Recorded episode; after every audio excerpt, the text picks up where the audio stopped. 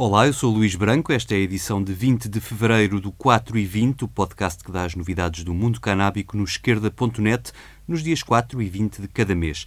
É no esquerda.net que vai encontrar todas as edições do podcast e os links que desenvolvem as notícias que aqui trago. Não se esqueça de subscrever, pode ser no iTunes ou através da sua aplicação favorita, procurando 4 e 20 por extenso. Para me mandar comentários e sugestões, basta um e-mail para luís.branco.esquerda.net ou mensagem para o 420 no Twitter ou no Facebook.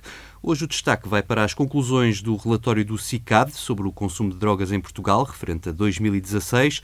Vamos às notícias.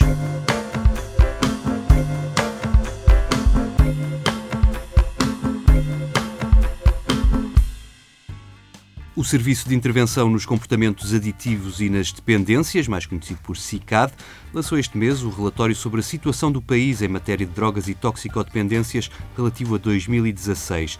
Em matéria de evolução do consumo em Portugal não há grandes novidades em relação aos anos anteriores, mantém-se muito abaixo da média europeia.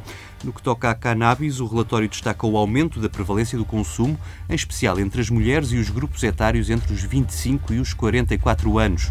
Entre os consumidores atuais de cannabis, que o relatório estima em mais de 214 mil pessoas, mais de 3 quintos deste grupo consome cannabis diariamente, ou quase diariamente, e 60 mil apresentam sinais de alguma dependência. Os Açores e a região norte são as que lideram a tabela do consumo de cannabis e das restantes drogas ilegais em Portugal. Comparando os consumidores de cannabis em Portugal entre os 15 e os 34 anos com os de outros países, a nossa taxa de prevalência é menos de metade das taxas da Espanha, da Holanda, Croácia ou República Checa. Entre os 14 países com estudos comparáveis, só a Hungria e o Chipre têm taxas mais baixas de consumo do que a portuguesa. Um cenário ainda mais acentuado no consumo de outras drogas no último ano, para o mesmo escalão etário, dos 15 aos 34, a taxa de consumidores de cocaína em Portugal é 10 vezes inferior à da vizinha Espanha e menos ainda em relação ao Reino Unido e Holanda. No ecstasy é 6 vezes inferior à da Espanha e 66 vezes inferior à da Holanda. Portugal descriminalizou o consumo de drogas há 20 anos, mas quem olha para o relatório do CICAD fica com outra impressão. Os consumidores continuam a ir a tribunal e são cada vez mais alvo de condenações. Em 2016 foram 548 pessoas condenadas pelo crime de consumo, com a cannabis a aparecer em quase todos os casos, cerca de 92%. É o maior número da década no que toca a condenações em tribunal pelo crime de consumo. Toda a gente diz que consumir cannabis em Portugal não é crime, mas os juízes têm uma opinião diferente e baseiam-se num acórdão do Supremo Tribunal de Justiça de 2008 que aplica a todos os consumidores o limite de quantidade previsto para o, para o crime de cultivo. No caso da cannabis em folha, são 25 gramas. A partir daí, diz a jurisprudência, é como se a descriminalização não existisse.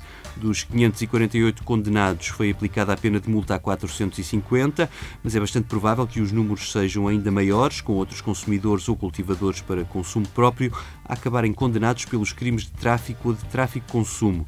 É que quase metade destes 548 condenados por consumo chegaram ao tribunal para se defenderem da acusação de tráfico de drogas. Também é preciso dizer que algumas destas condenações foram feitas em cúmulo jurídico com outros crimes, como posse de armas ou furto. Em todo o caso, fica claro que o espírito da lei da descriminalização não está a ser respeitado nos tribunais portugueses, pelo que há necessidade de mudar a lei o quanto antes para evitar que os consumidores possam continuar a ser presos, na pior das hipóteses, ou a ficarem com uma mancha no cadastro criminal. No capítulo da ação das Comissões de Dissuasão da Toxicodependência, o instrumento criado para supostamente substituir os tribunais a lidar com os consumidores, o serviço liderado por João Golão continua sem ter mãos a medir. Houve uma subida de 4% no número de processos em relação a 2015. Ao todo foram 10.765 processos analisados em 2016. Mais uma vez, a cannabis está presente em 9 em cada 10 casos e mais de metade das pessoas entrevistadas nas comissões tinha entre 16 e 24 anos. Em 70% dos casos com decisão conhecida na altura da recolha de dados, o processo ficou suspenso preventivamente, mas houve ação punitiva para 1.633 processos, que, passou sobretudo pela obrigação da pessoa se apresentar periodicamente no local definido pela Comissão. Em 783 casos, o processo ficou suspenso em troca da frequência de algum tipo de acompanhamento médico. O relatório do CICAD também compila os dados da Polícia Judiciária quanto ao preço e à pureza das drogas que circulam no mercado negro.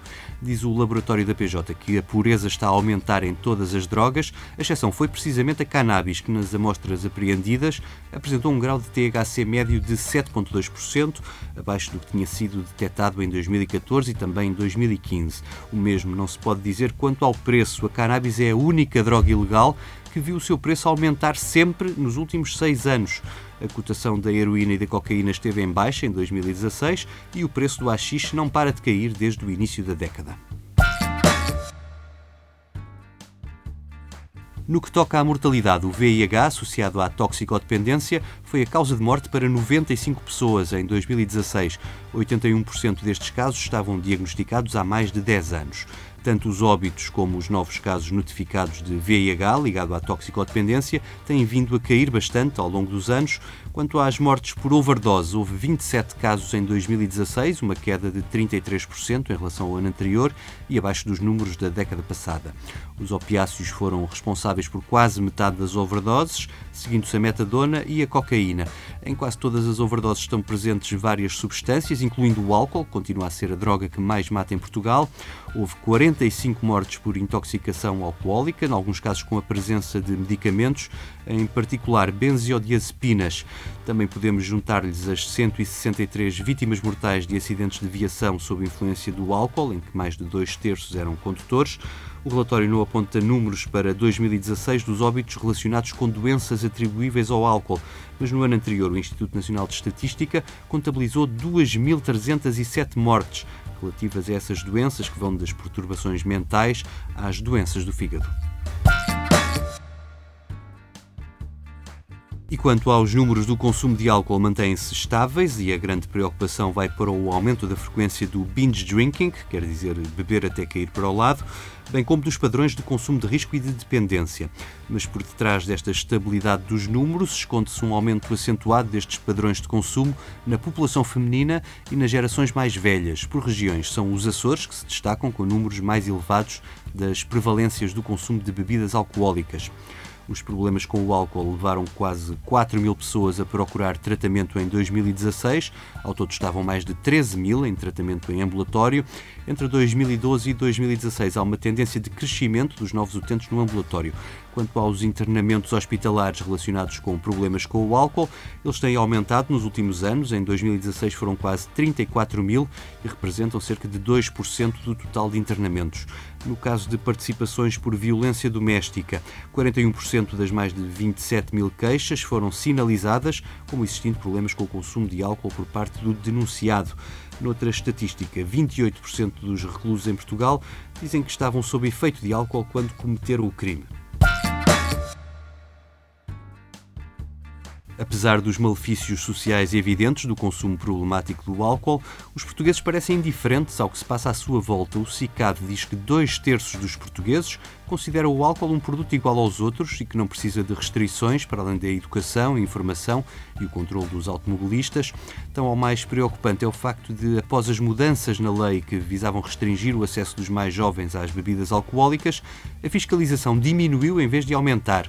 Os números dizem que houve menos 22% de estabelecimentos a serem fiscalizados em 2016 em relação a 2015.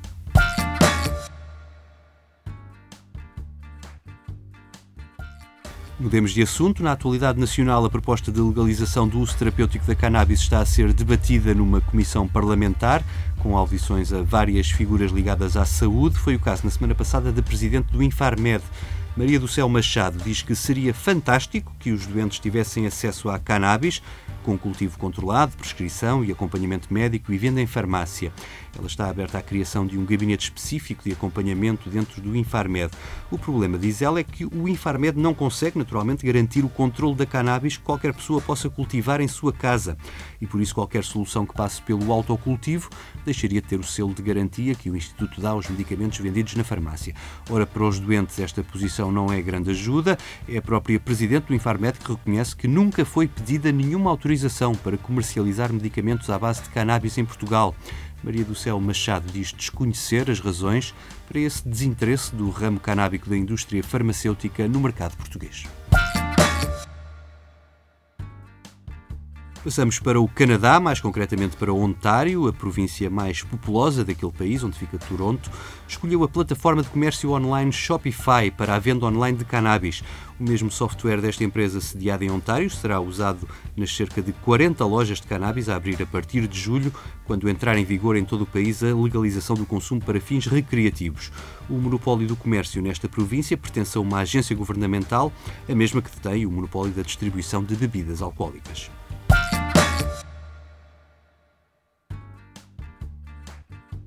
E por falar em bebidas alcoólicas, um dia tinha de acontecer em Aspen, terra de uma conhecida estância de ski no estado do Colorado, um destino turístico procurado desde sempre pelo jet set norte-americano e internacional. As vendas de cannabis ultrapassaram no ano passado as das bebidas alcoólicas vendidas em lojas. Não é que as vendas de bebidas tenham caído, mantiveram-se praticamente os valores do ano anterior. As de cannabis é que cresceram 16% em relação a 2016, totalizando 11,3 milhões de dólares. Aspen conta com seis lojas a vender cannabis e cinco a vender bebidas alcoólicas. Nestes números não entram as bebidas vendidas em bares e restaurantes, que são naturalmente a maior fatia das vendas. Ainda no Colorado, já saíram os números oficiais das vendas de cannabis em 2017, números divulgados pelo Departamento de Finanças do governo daquele estado norte-americano.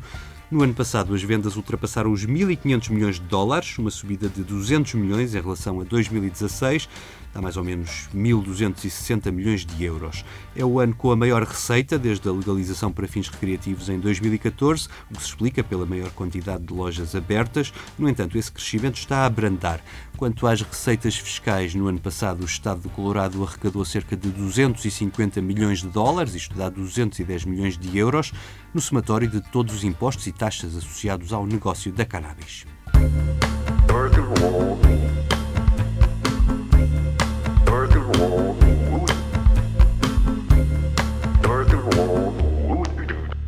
Despeço-me com um momento musical de uma das vozes mais emblemáticas da cena dancehall do século passado, com apenas dois álbuns editados separados por quase 20 anos, a jamaicana Offlin Russell, mais conhecida por Sister Nancy, hoje com 56 anos a viver nos Estados Unidos, continua a dar concertos, sobretudo desde que se reformou há dois anos do seu emprego como bancária em Nova Jersey.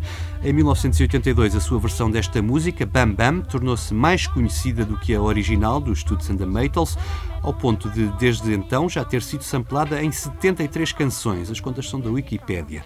É com Bam Bam que se chega ao fim este 4 e 20. Já sabe, se gostou do podcast, não se esqueça de partilhar. Eu volto no dia 4 de março. Até lá.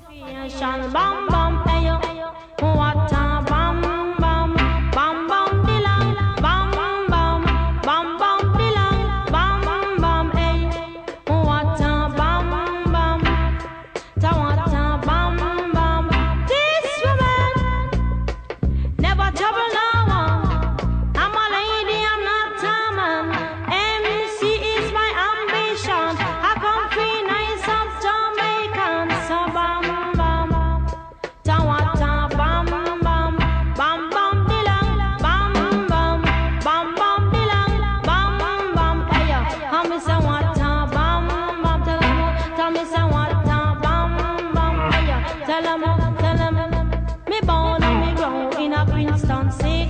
I not see right the Christmas lyrics. When you hear them, you sound like Christy Biscuit. You come in at the place and me say, well, well, slick. You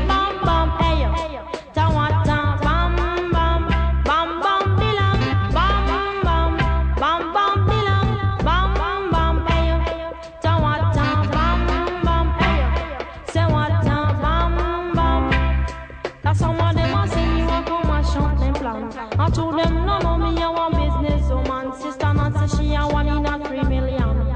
Sister not say she a one in a three million.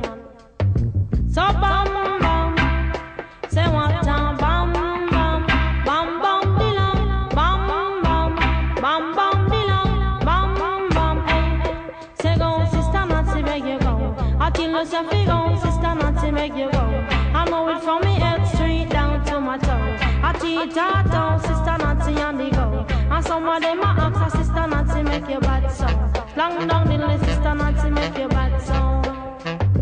He bam bam, what a bam bam. He bam bam belong, bam bam. He bam bam belong, bam bam. What a